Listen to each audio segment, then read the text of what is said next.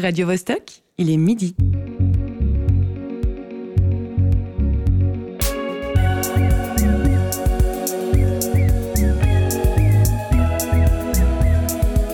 Midi bascule. Tous les vendredis à midi.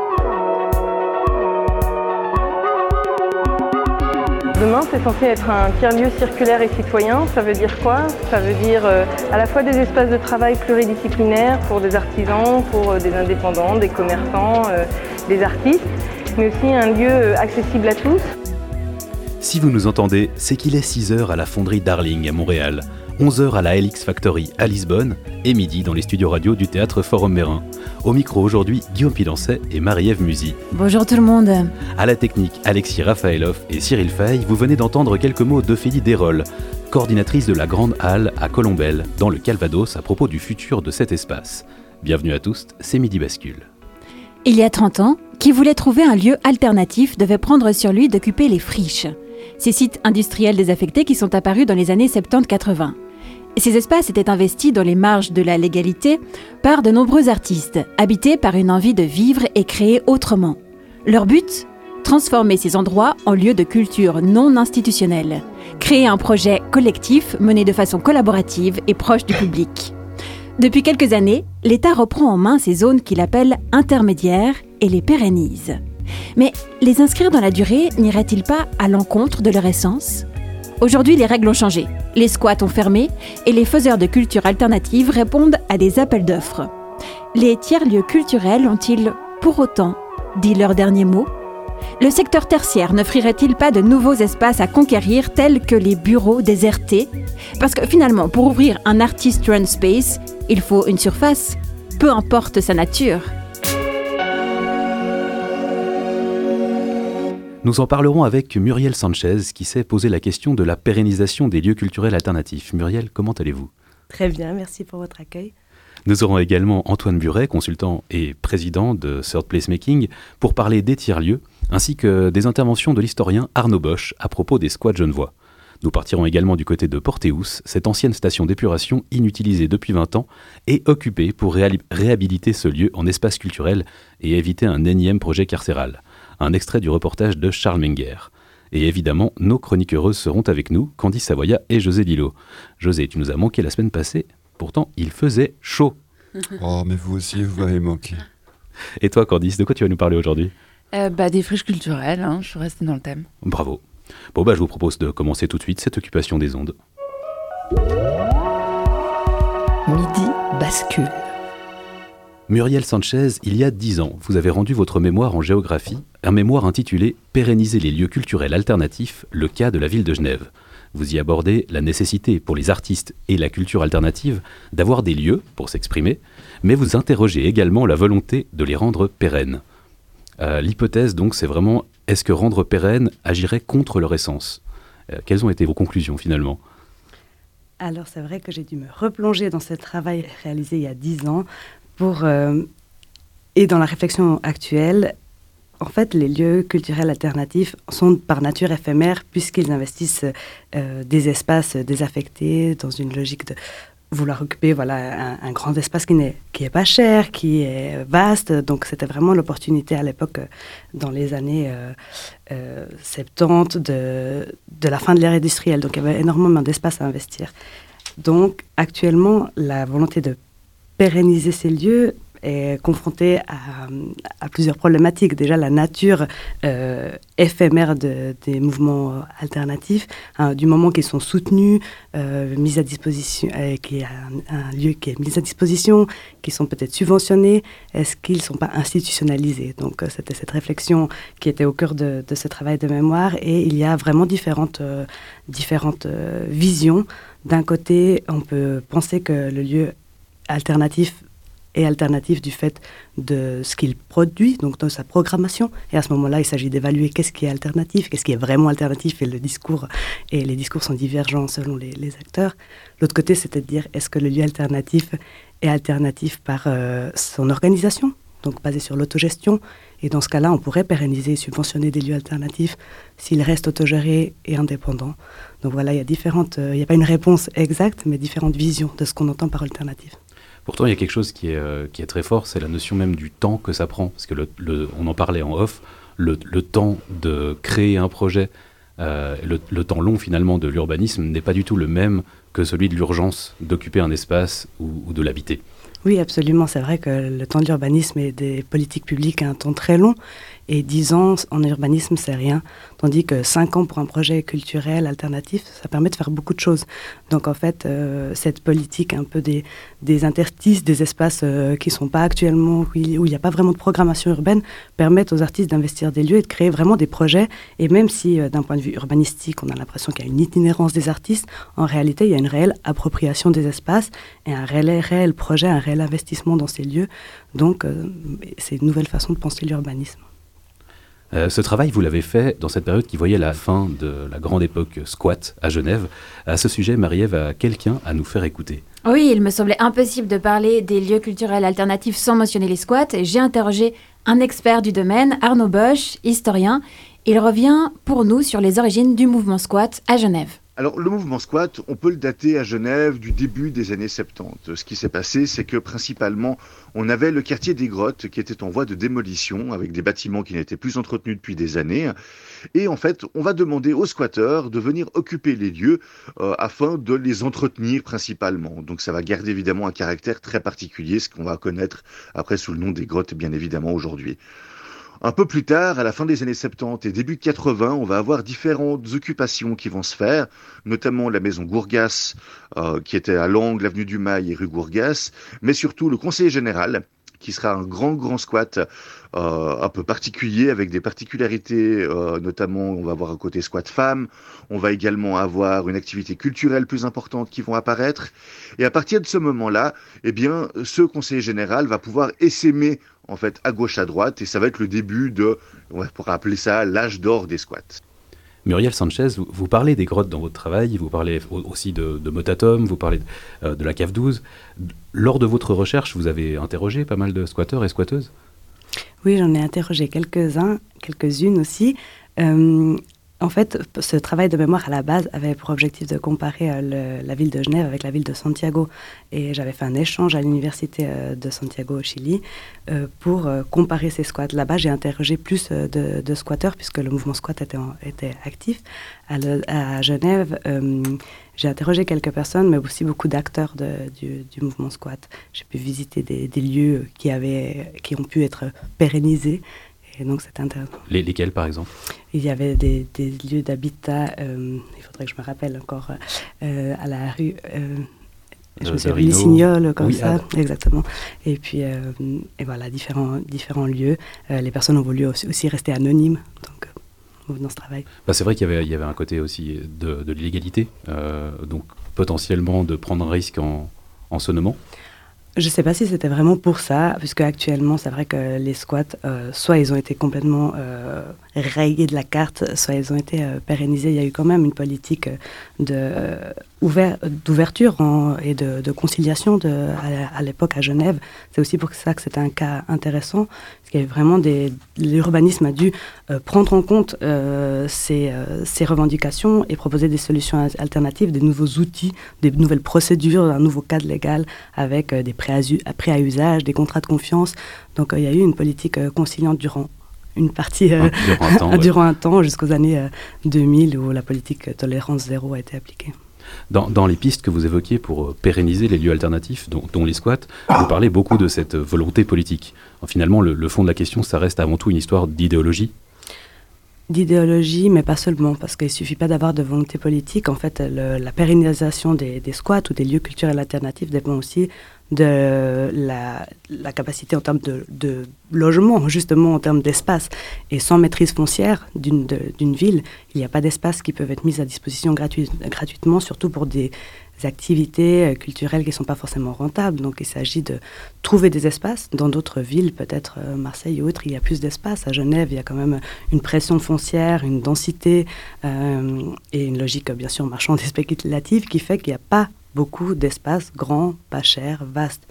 Et après, le fait d'offrir ce type d'espace à la culture alternative interroge d'autres dimensions du droit à la ville, de justice sociale. Pourquoi offrir des logements pas chers, gratuits à des artistes culturels, alternatifs, qui sont peut-être de nature éphémère, etc., et pas à des populations, des requérants d'asile ou des populations précarisées ou autres. Donc en fait, il y a plusieurs politiques publiques et politiques urbaines qui se confrontent dans cette volonté d'acquérir un espace à la ville sans sans mentionner toutes les autres politiques en termes de transition écologique, durabilité. Enfin, il y a vraiment beaucoup. La ville a une pression foncière très forte pour tous les projets urbains, en fait.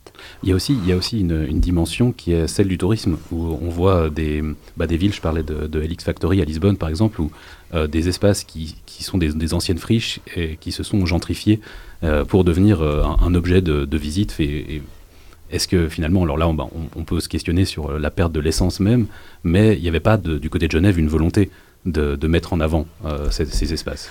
Alors c'est vrai que dans la politique de marketing territorial de la ville de Genève, euh, cette dimension ville créative, ville alternative n'est pas mise en avant comme d'autres villes. On peut penser à Berlin ou autre qui est vraiment, c'est vraiment utilisé dans le marketing urbain territorial dans, le tourisme, mais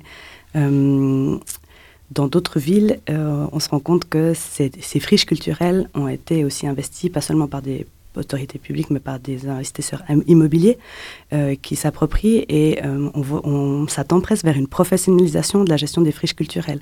Il y a actuellement même des formations qui sont proposées pour devenir spécialiste de gestionnaire de friches culturelles et finalement on arrive vers une standardisation, une multiplication de ces friches où finalement on a l'impression que, comme vous dites, l'essence même est perdue puisqu'on se retrouve avec une esthétique euh, euh, qui scénarise un peu le mouvement squat, quelques graffitis, quelques palettes, euh, un esprit pseudo-guinguette techno des transats, et puis finalement l'essence même et les publics sont plus là en fait. Bah, la, question même de l'alternative finalement, dans, dans, tout est dans le terme, est-ce que ça offre encore une alternative ou est-ce que ça ne fait que répéter?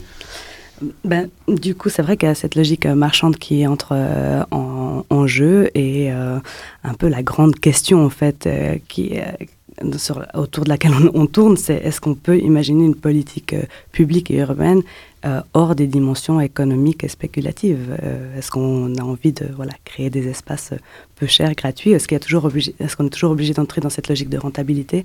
Pour l'instant, les friches culturelles euh, non alternatives, celles qui sont en train d'émerger, sont très rentables. Donc c'est des lieux de vie, de tourisme, souvent dans des espaces où, en fait, comme c'est pas subversif, c'est accepté. Donc on arrive à négocier les questions de bruit, de fête. Et donc on est dans une autre logique, bien sûr, que, que la logique euh, de, l'époque du mouvement squat et euh, des espaces euh, alternatifs qui étaient peut-être tolérés mais pas, pas vraiment légaux et qui, était, qui avaient un, un, caractère encore subversif, contestataire, dans une, qui interrogeait la ville de demain. En parlant de contestation, du coup, vous étiez parti à Santiago de, au Chili pour justement faire une comparaison, comparaison qui n'a pas eu lieu. oui. Euh, j'ai tenté, donc euh, je suis bien partie à Santiago, mais euh, je me suis bien confrontée au mouvement squat puisque mon université était squattée. C'était la révolution estudiantine et donc il y avait les marches dans la rue, la grève estudiantine. Donc les, étudiants s'étaient vraiment emparés de la faculté d'urbanisme et d'architecture. De... Donc voilà, tous les chaises étaient sorties, donc pas d'accès à l'université. J'ai tout de même tenté de faire un travail de mémoire avec un professeur qui m'a suivi euh, et euh, j'ai étudié un, un, quartier qui, où il y avait beaucoup de squats. Le problème, c'est qu'au Chili, il y avait aussi le Caso Bombas. C'était des jeunes euh, anarchistes libertaires qui avaient déposé des bombes dans des, des, des, banques et autres lieux du capitalisme et qui étaient emprisonnés, 25 jeunes emprisonnés sans jugement. Donc il y avait vraiment tout un mouvement de libérer les prisonniers politiques, sachant qu'à l'époque, euh, on avait aussi euh, des revendications sociales assez larges au Chili. C'est d'ailleurs euh, un morceau de musique que vous nous avez choisi en lien, en lien avec le Chili. Exactement, puisque c'est vrai qu'au Chili, suite à tous ces mouvements estudiantils, il y a eu beaucoup de revendications et il y a eu un, mouvement d'estadia social, de, beaucoup de manifestations autour des années 2019, autour bien, un peu comme peut-être les gilets jaunes, mais qui allait très loin jusqu'à actuellement une euh, remise en question de la, Constitution. Et il y a toute une assemblée constituante qui travaille à, revoir la Constitution qui est historiquement datée de Pinochet. Et donc voilà, vraiment beaucoup de manifestations. Et dans cette chanson de Mon Laferte, qui est une, chanteuse chilienne, euh, il y a beaucoup de références à tous ces, tous ces moments.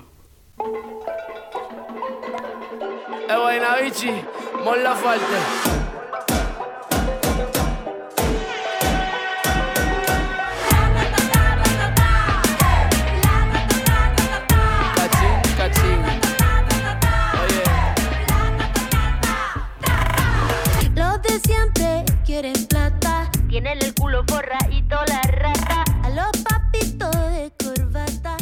Mon Laferte Platata. On écoute tout de suite une chronique, Marie-Ève C'est ça, friche culturelle et culture de la friche. Candice Savoyard, en experte du défrichage et de la perméabilisation des sols, s'est penchée sur la question. J'aimerais commencer cette dernière chronique de la saison par ce que je préfère, les définitions. Oui. De quoi parle-t-on quand on parle de friche culturelle?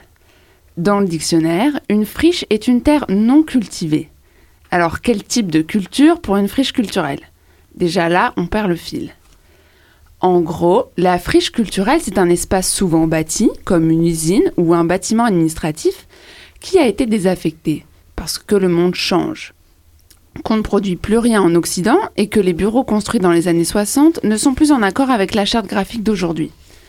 On se retrouve avec de grandes surfaces vides qui vont être occupées, souvent par des artistes.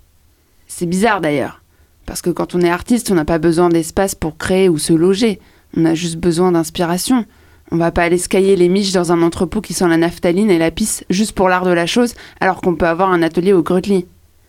Ah non, on peut pas? Il n'y a pas assez d'espace pour tout le monde? Ah mince alors. Pardon, j'ai mal interprété. Candice, euh, re- reprends-toi s'il te plaît, tu vas pas rater ta dernière chronique quand même. Je reprends. Donc, les artistes squattent les vestiges du capitalisme. Pourquoi ils squattent? Parce que c'est pas légal. Pourquoi c'est pas légal? Parce qu'au final, ça arrange tout le monde comme ça. Sauf que, dans le monde capitaliste, toujours le même, quand quelque chose marche, il est souvent récupéré. Toujours. Parce que ces lieux n'étaient pas seulement des ateliers ou des logements, ils se sont aussi ouverts au public, proposant une programmation artistique souvent à la marge des espaces conventionnels. Pourquoi déjà, Marie-Ève? Ah oui, parce qu'il n'y a pas assez de place pour tout le monde. Et ça a été un succès. Et là, bim, récupération. L'État et la ville font des centres culturels autogérés. Super. Bon, je résume grossièrement, mais c'est à peu près comme ça que ça s'est passé en Europe ces 40 dernières années. Il y a même eu un tourisme de masse de la friche culturelle. Berlin en a fait les frais, et là, ça n'a plus aucun sens. À quand le Airbnb Experience Viens dans ma cave, mieux que la cave 12, c'est la cave 13. Ah ouais, ok, j'aurais pas osé la faire celle-là. Oui, c'est utile de récupérer les lieux inutiles pour créer de nouveaux imaginaires. Oui, il faut de la place pour la création et la diffusion des arts en dehors des circuits fermés des institutions. Oui, il faut des collectifs en gouvernance partagée pour instaurer des écosystèmes fonctionnels.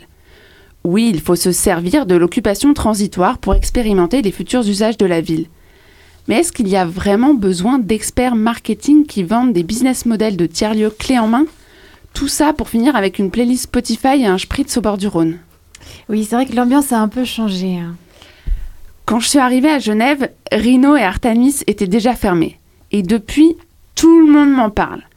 Que c'était fou, que c'était les meilleures soirées, bla bla bla. Ok, c'était mieux avant. Mais quand même, aujourd'hui, on construit un centre culturel à la place de ce qui aurait dû être une prison et on fait des concerts dans la cour d'une ancienne caserne militaire. Donc franchement, je trouve qu'on est pas mal à Genève. Après, la plupart des artistes passent leur temps entre le budget et la Grèce, mais ça, c'est une autre histoire. Merci Candice. Donc du coup, euh, ben, voilà, voilà, saison prochaine, on va dire ça sera mieux après. Je sais pas, je- j'espère, on verra. Muriel Sanchez, euh, vous travaillez à la ville de Lausanne. Est-ce que vous sentez une différence euh, bon, vous, avez- vous habitez à Lausanne, vous, avez- vous êtes venu voir à Genève pour votre, pour votre travail, mais finalement, est-ce que vous sentez une grande différence entre ces deux villes dans la manière dont, dont les espaces euh, sont gérés? Alors, je vois plutôt des similitudes puisque à Lausanne, donc je suis en charge de coordonner les démarches participatives et euh, c'est un poste qui n'existe pas vraiment dans beaucoup d'autres villes, tandis qu'à Genève, euh, en tout cas à l'État de Genève, il y a un service de, la concertation. Donc, euh, dans la gestion de la ville de demain, on se rend compte que la dimension de la participation, de la concertation, de la négociation fait partie intégrante des politiques publiques. Donc, il, y a une volonté politique de, travailler, de valoriser l'expertise d'usage, de répondre aux attentes de la population. C'est aussi dans, légal en urbanisme, on est obligé de faire euh, de la participation, de communiquer les projets. Donc, euh, mais c'est vrai que je trouve qu'il y a beaucoup de similitudes dans cette euh, gestion de, la ville de demain, de manière négociée avec les différents acteurs de la scène associative, culturelle. On essaie de plus en plus finalement de faire participer les gens, même pas que les acteurs et actrices culturelles, mais les gens à occuper l'espace. Alors il y a de plus en plus de, concertations, il y a de plus en plus de discussions. Est-ce que c'est pas une, une manière de rendre, le- enfin de se dire, en fait, le monde est en friche, il y a besoin de le changer? Alors euh, oui, c'est vrai que la dynamique en Suisse est peut-être différente d'autres pays puisque ce, ce côté un peu contextataire euh, est moins fort. On va moins facilement, euh, euh, quand on réfléchit euh, par rapport à la chronique, à, la végétalisation de l'espace public, on voit vraiment des mouvements où les gens investissent, cultivent de manière illégale en France, ailleurs. En Suisse, ça se fait toujours dans un cadre plutôt négocié. Alors est-ce que c'est parce qu'on est moins révolutionnaire ou simplement parce qu'on est dans une démocratie, euh, démocratie pardon, plus presque directe, semi-directe, donc où on peut plus facilement accéder à cette négociation? Il y a moins forcément cette envie de, cette nécessité d'être dans un esprit contestataire. C'est un peu le débat autour de ce, de ce travail de mémoire qui, on se dit qu'en en institutionnalisant, pardon, en négociant, en, ouvrant la possibilité euh, à ces acteurs, à, tous les acteurs de la ville de trouver une place dans cette ville plurielle, diversifiée, en fait, l'esprit contestataire est euh, par nature euh, réduit. Donc, en fait, peut-être dans un état plus euh, dominant et plus, moins, moins négocié, il y aurait plus un esprit subversif, des squats, etc. Donc, en fait, ça pacifie les relations entre les pouvoirs publics et la population. Pourtant, des fois, pour obtenir le dialogue, il va y avoir besoin d'une occupation. Euh, je vous propose de revenir en septembre 2018. Porteus, cet ancien site complètement inoccupé depuis 20 ans. Euh, la culture essaye de s'en emparer, mais finalement, Pierre Maudet propose d'en faire un centre carcéral. Et c'est parti pour l'occupation. Et les occupants de Porteus entament leur 20e jour au moment où le reportage de Charles Menger commence.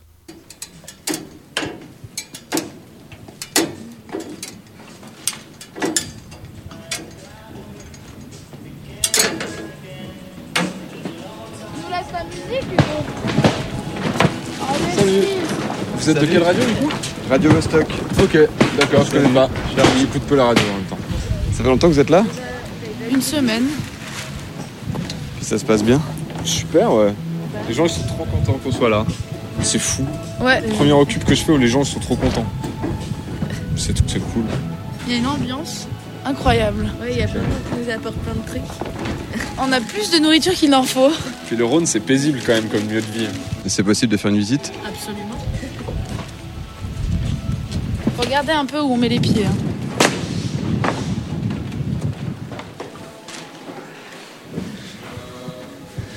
Il y a des coupures de presse au mur. Ouais.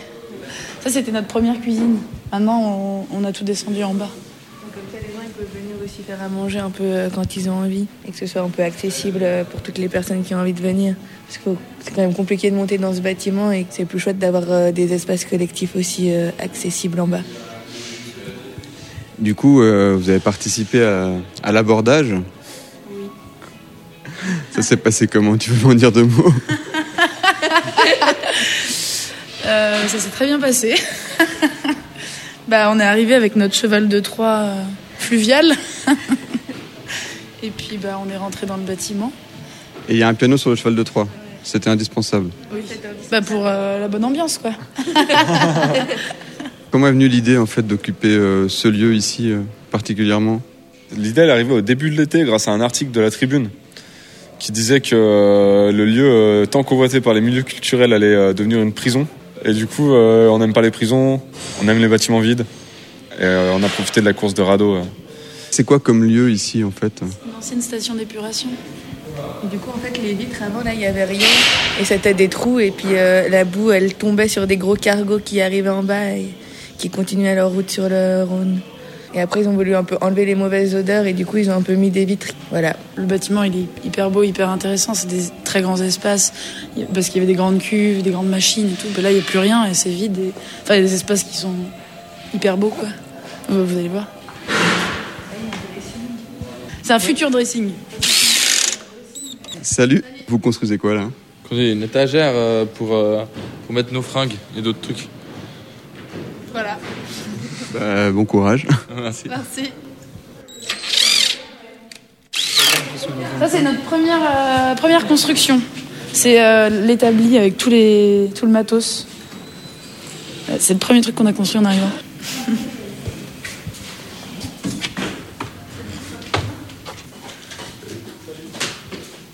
Et pendant ce temps-là, ça avance? Bah ouais, ça avance. euh, on a mis deux planches en plus. On a un peu plus scié des trucs qu'avant. Ça va être un super, euh, un super, un super casier, une armoire à casier. Penderie euh, pour mettre des choses pliées plutôt que, que qui pendent. Mais ouais, elle va pas du tout être branlante. Elle est super précise.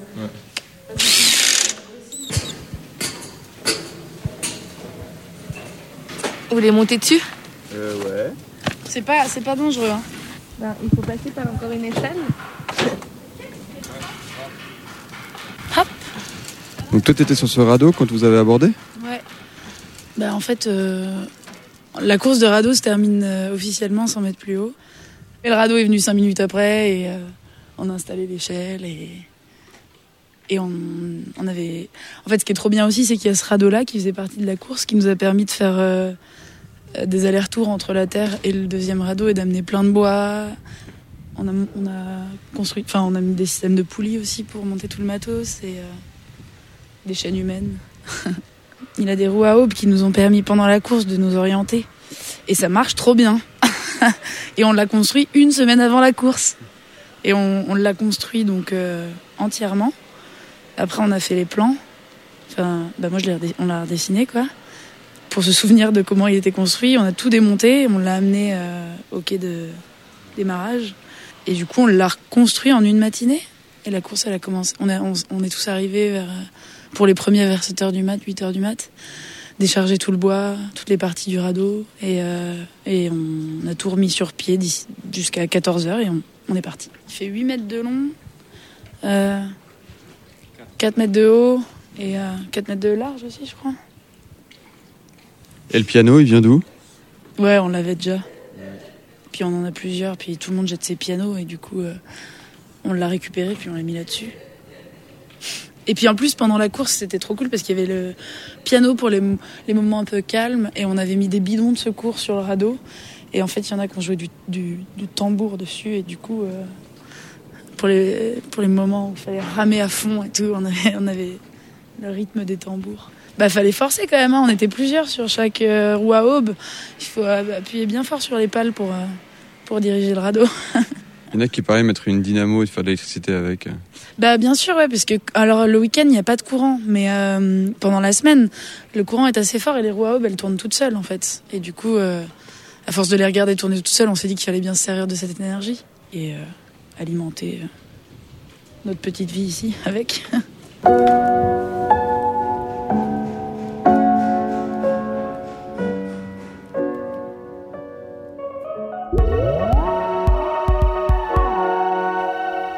C'était un extrait du reportage 20 jours d'occupation à Porteus que vous pouvez retrouver sur radiovostok.ch et tout prochainement sur radiobascule.ch. Un reportage de Charles Menger qui parlait de cette occupation euh, de Porteus, euh, occupation donc en 2018 euh, qui a quand même porté ses fruits puisque finalement le projet carcéral a été abandonné, mais porté ses fruits jusqu'à où? Car au moment où la culture s'en est emparée, les occupants ont gentiment été priés de partir.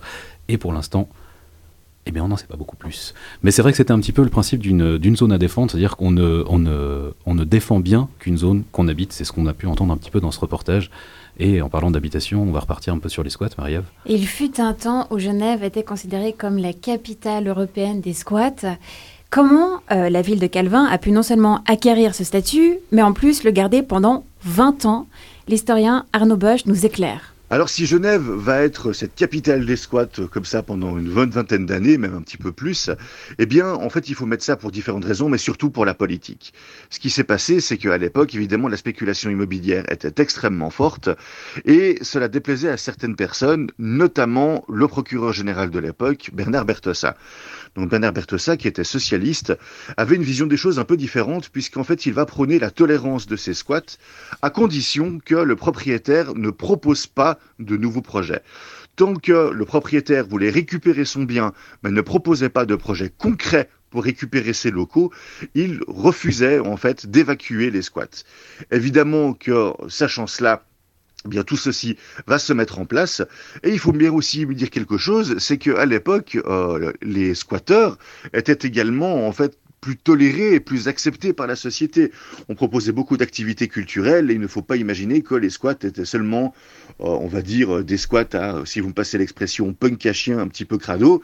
Euh, on avait de tout, on avait une activité culturelle extrêmement forte et c'est ce qui va permettre de redorer un peu l'image des squats et du coup de faire pérenniser cette tradition à Genève pendant une vingtaine d'années. José Lillo, euh, je t'ai vu faire plein, plein, plein de, de, de, formes de visage différentes pendant, pendant le reportage et pendant ces interventions. Toi, les squats, euh, tu, as, tu as vu des spectacles là-bas? Tu as créé des spectacles là-bas? J'ai l'âge. Tu as, je sais, justement. J'ai commencé là, ouais, c'est clair. Après, euh, pourquoi la, la, culture Enfin, ce qui était net, c'était que la culture institutionnelle euh, prétendait pas être subversive. Donc, euh, quand on voulait faire à sa façon, euh, voilà, c'était pas la façon institutionnelle. On pouvait le faire parce que le lieu, personne n'en voulait. Et c'est comme ça que, que j'ai pu commencer, ainsi que bien d'autres, quoi. Maintenant, c'est plus compliqué parce que maintenant tout est subversif. Donc, euh, tout doit l'être. où est l'alternative Je ne sais pas. On va écouter un, un groupe euh, ska punk que nous a proposé euh, Arnaud Bosch, justement, qui s'appelle Les Vaches Laitières. Stéphane Gustelli dit Oxner, le batteur du groupe, est décédé il y a peu. Hommage.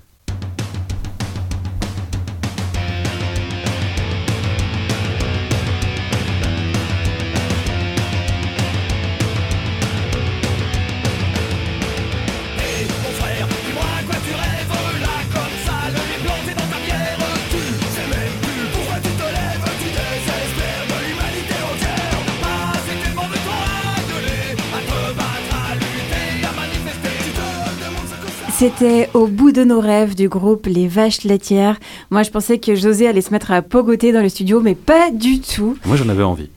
Eh, c'est collectif, il hein, n'y a pas de pogo solitaire, ça n'existe pas. ça, c'est Il est l'heure de notre interview par téléphone. Bonjour Antoine Buret.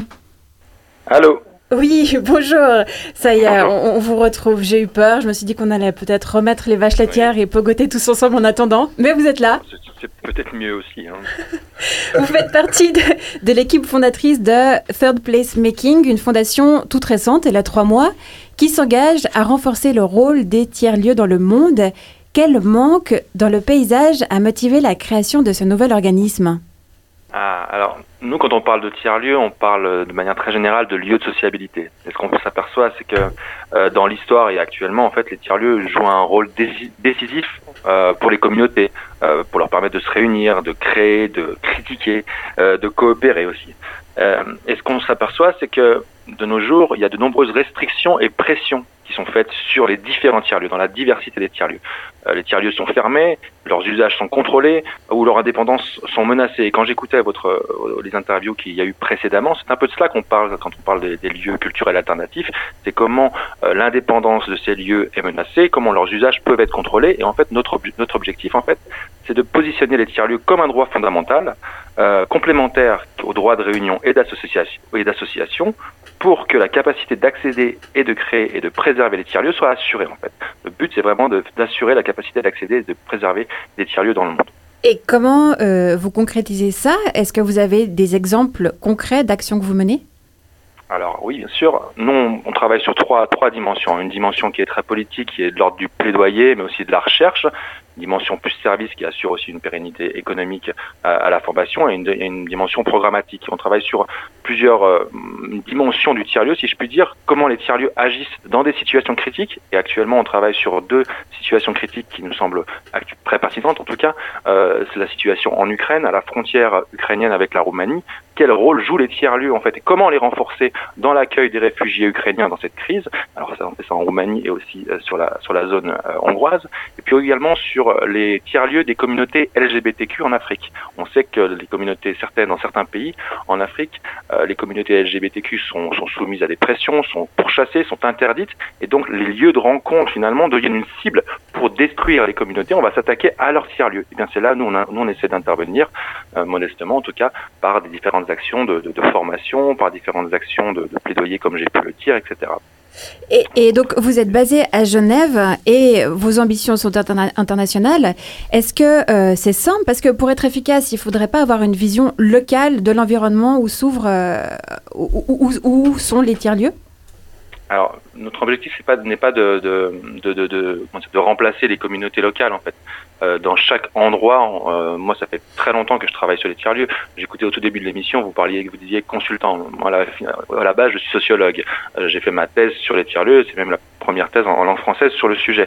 Donc, l'ambition avec cette fondation n'est pas de, de, de, remplacer les communautés, c'est vraiment d'essayer de les renforcer. Donc, c'est pour ça qu'avoir une organisation qui se, qui, se, qui se place aussi comme un interlocuteur pour des questions de plaidoyer est intéressante, puisqu'on essaie de faire un, finalement une, une, mise en relation entre les différents acteurs des tiers-lieux locaux à l'échelle internationale pour créer justement cette capacité de renforcement des acteurs locaux. En 2018, euh, avant justement euh, que Third Place Making euh, voit le jour, vous avez aidé ou ouvert un tiers-lieu dans un bâtiment d'État, le 3DD.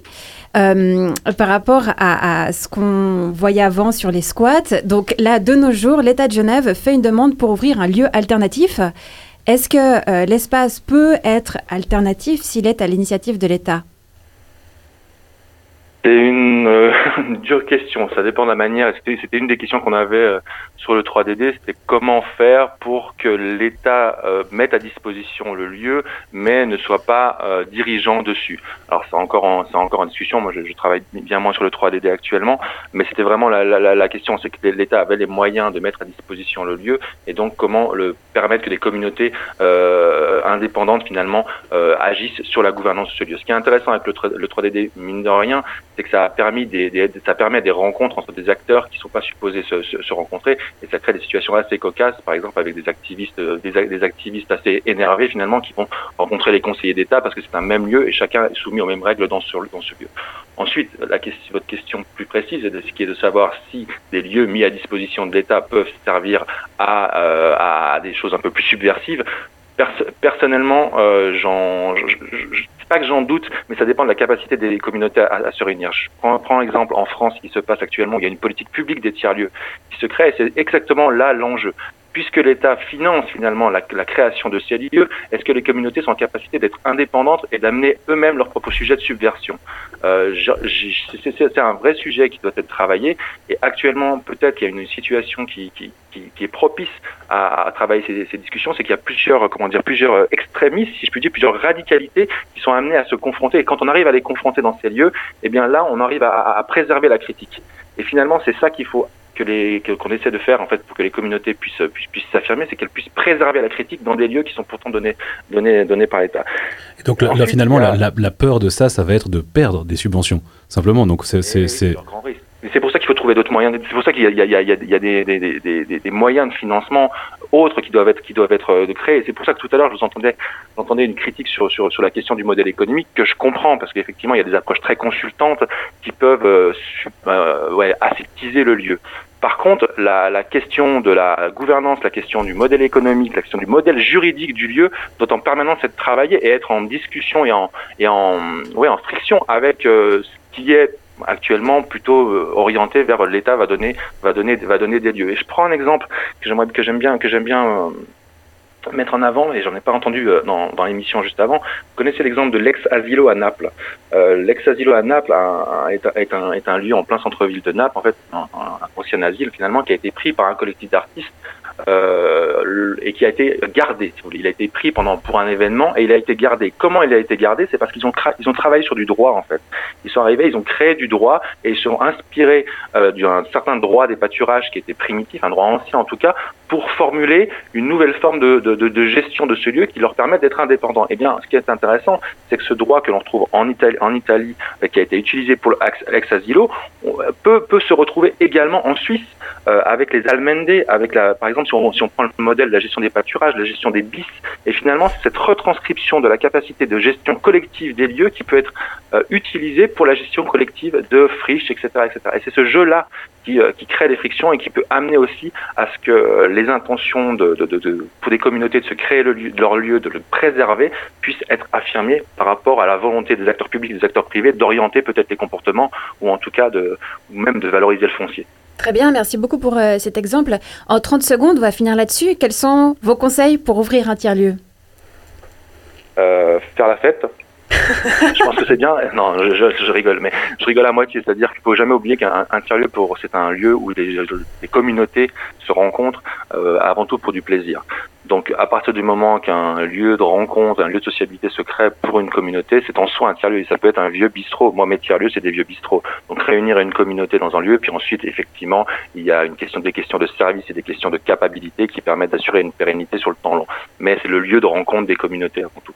Merci beaucoup. En fait, juste peut-être là-dessus, c'est ça que j'ai que j'ai pas entendu avant en fait, euh, c'est que les lieux peuvent bouger, mais c'est les communes, c'est les- c'est c'est- c'est une configuration sociale un tiers-lieu.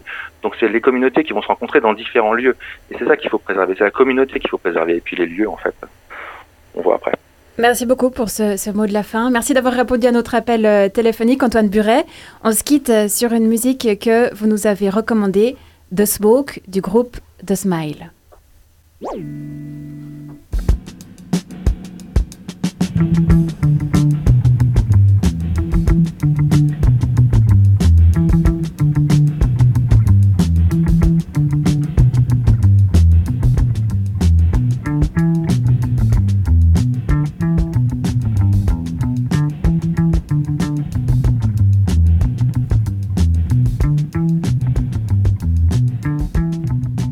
José Lilo, c'est toi qu'on va écouter maintenant. Tu, as patienté de manière tellement sage pendant toute cette émission. Je suis sage. Mais c'est vrai. Enfin, allez, j'y vais. Et voilà. Je suis pas là une semaine et je me fais reléguer en fin d'émission. Fais voir quelle heure il est 12h49. Record battu. 12h42, j'avais déjà fait, mais 12h49. euh, Promis, Si- Olivier, on le mettra à 12h52. le- mais si vous voulez, la semaine prochaine, euh, je fais les remerciements aux invités et les salutations. Je peux aussi chanter le générique de fin en labial au cas où. Je me sens un peu comme une vieille friche abandonnée là. Oh Ouais, puisque Friche, c'est le thème de l'émission, ah, fallait pas me tendre la perche. hein. Laisse- Laissez-moi faire un peu ma victime, là. Moi aussi, je veux faire partie de la mode. Bon, donc quoi? Je résume. je résume l'émission. En gros, la culture a besoin de plus d'espace et le monde a besoin de plus de culture. Et voilà, 50 minutes résumées en deux phrases concises. Merci. C'est bien la peine d'y consacrer une heure. hein. Et je passe sur la semaine passée où vous avez réussi à faire une émission entière sur la perte des capacités d'attention en évoquant bien sûr l'inaction climatique. Pendant quoi? Allez, soyons généreux, une trentaine de secondes. Grand max. Un petit problème majeur sur lequel on n'a pas, on a pas mal de mal à rester focus pourtant, moi y compris. hein. Trop de diversion, et puis c'est trop triste. Tiens, file-moi un mouchoir, Marie-Ève. Ah, oh, deg, j'ai mis de la tristesse partout sur le micro, là. Ouais, trop de diversion. euh. Alors, j'en étais où Faut admettre qu'il y a des trucs beaucoup plus importants et revigorants dans l'actu. Comme évidemment cette influenceuse qui vend ses paix en bocaux, ou ce pigeon qui a interrompu le téléjournal sur France 2. Sans doute l'un des rares cas dans l'histoire de la télé où le pigeon était dans la télé et pas devant. Plus de culture, plus de culture. Excusez-moi, mais est-ce que quelqu'un parmi nous, ici présent, arrive encore à suivre l'offre culturelle actuelle? Dites la vérité, toute la vérité, et dites je le jure. Perso, j'arriverai même pas à me faire la saison 4 de Stranger Things avant 2023. Je suis overbooké avant ça. Faut déjà que je me euh, rattrape euh, Euphoria. Accessoirement, que je présente des spectacles, que j'ajoute moi-même de l'offre culturelle à l'offre culturelle. Un comble.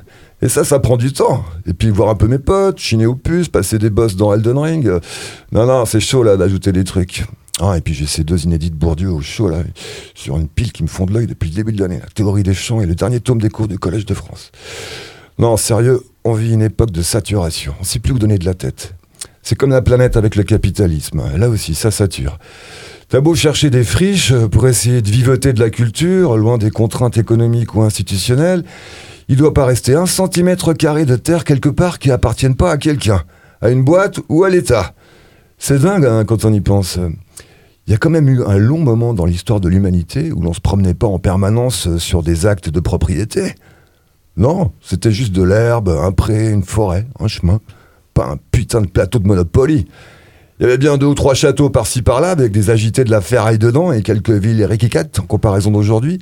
Mais tout le reste, c'était le monde. Au sens pas de la foule, au sens l'inconnu, l'aventure, l'immensité. Si les gens te sortaient par les trous de nez dans ton bled, comme pendant un mondial de foot par exemple, ou pire, la journée mondiale du bonheur, tu pouvais te barrer, tenter ta chance, il y avait de la place. Regarde les Européens quand on leur a dit Hé, il y a une grande friche géante de l'autre côté de l'Atlantique. Genre, tu t'amènes, tu t'installes, tu construis ta baraque, ouvres ton petit commerce, ton petit élevage de chevaux, de vachettes, et allez hop, c'est chez toi. C'est hyper calme. Il y a juste quelques autochtones mal assimilés à cheveux longs qui passent leur temps à faire du body painting et qui tiennent pas l'alcool. Zéro problemo. Imagine, t'as un aïeul, au bol, à l'époque il plante sa tente à Soho. Soho, c'est pas encore Soho. Il prend un hectare à l'aise. Aujourd'hui, le mètre carré à Soho, c'est 18 900 boules. à un hectare, le mec se prend donc 19 millions. Personne ne fait chier. Il se fait pas traiter de zadiste, rien.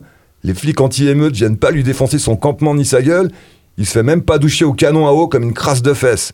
Au contraire, direct, on lui file la nationalité américaine. Ah, vu d'ici, c'est presque impensable. C'est comme si à Genève, l'État t'invitait à squatter les surfaces de bureaux vides pour y faire ce que tu veux. Que de défoncer une porte au pied de biche, c'était devenir proprio. Et qu'en plus, on te faisait citoyen d'honneur pour te remercier de ta contribution à la prospérité de la ville. C'est là où on mesure tout ce qu'on a perdu avec le temps.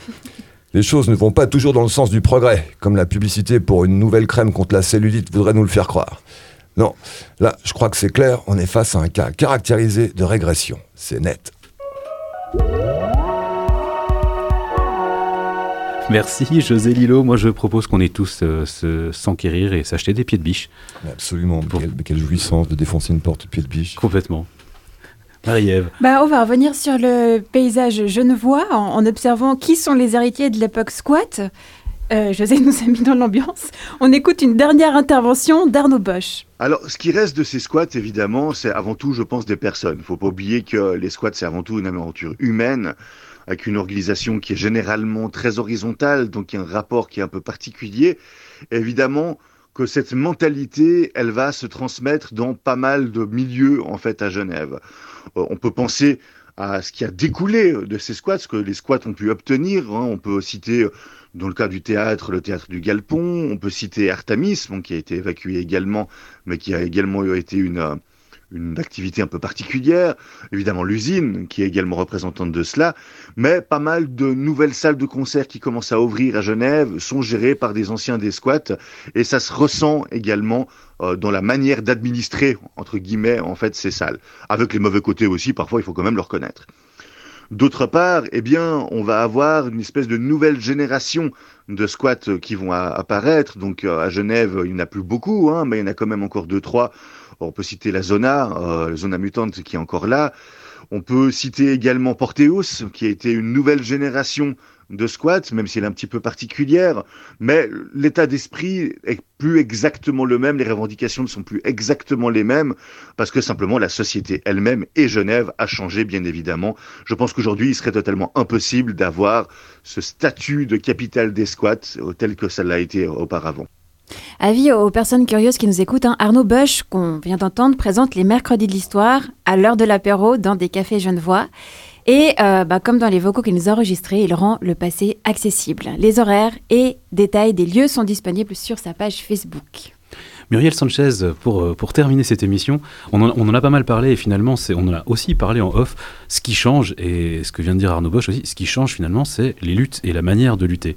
Euh, D'après vous, mais là c'est vraiment un ressenti parce que c'est plus vraiment entre le moment du travail et aujourd'hui, mais dans, un, dans une sensation, qu'est-ce qui change, qu'est-ce qui a changé? Et peut-être vers quoi on se dirige? Alors, difficile de prévoir les futurs euh, mouvements sociaux qui sont déclenchés par, euh, voilà, des, fois des éléments, on on s'y- attend pas. Mais je pense que difficile de, du coup de prévoir vers quoi va, va, va aller la jeunesse d'aujourd'hui, les futures luttes. Mais euh, je pense que le défi, en, en tout cas en tant que géographe urbaniste pour les villes, c'est de réussir à, à planifier la ville de demain sans vouloir tout figer et tout maîtriser. Donc, euh, c'est-à-dire de créer un ordre urbain, mais qui laisse la place au désordre, à une ville juste, plurielle, diversifiée, créative. euh, et puis euh, participative, inclusive, collaborative, enfin voilà, et bien sûr durable. Coup, donc, qui, peut, qui, peut, qui peut faire la place aux urgences qui qui peut vont faire la place, oui, aux urgences qui vont apparaître, et puis où, où tout n'est pas planifié, cadré, donc on n'est pas dans une logique euh, d'un d'un plan où on essaie de tout prévoir, tout cadrer, puisqu'on sait qu'on peut faire des plannings, des budgets, on les revoit tous les trois mois. Donc en fait, on ne sait pas de quoi sera fait le- demain. Les mouvements sociaux sont souvent euh, déclenchés par... euh, par des, petites actions, euh, genre une hausse d'un ticket de métro qui met en place des grandes manifestations dans la rue.